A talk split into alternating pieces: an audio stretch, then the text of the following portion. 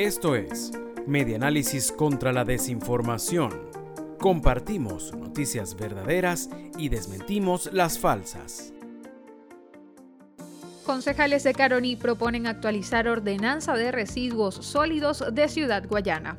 Los miembros de la Comisión de Ambiente, Ecología y Desarrollo Agrario del Consejo Municipal sostuvieron un primer encuentro de trabajo con Giovanni Barrios, director de la Corporación de Servicios de Guayana, e Isidro Arias, director de Impro Ambiente, con la finalidad de impulsar la actualización de la ordenanza de residuos sólidos de Ciudad Guayana, reseña el correo del Caroní.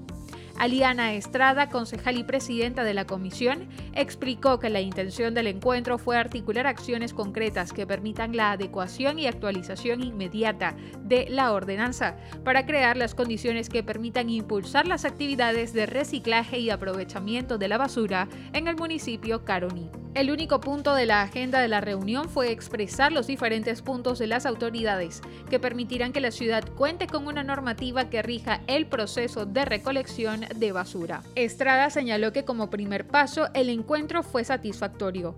Expresó que se abonó el camino hacia la creación de una ordenanza coherente para que haya un servicio de recolección y disposición de desechos efectivo en la urbe. Esto fue Medianálisis contra la Desinformación.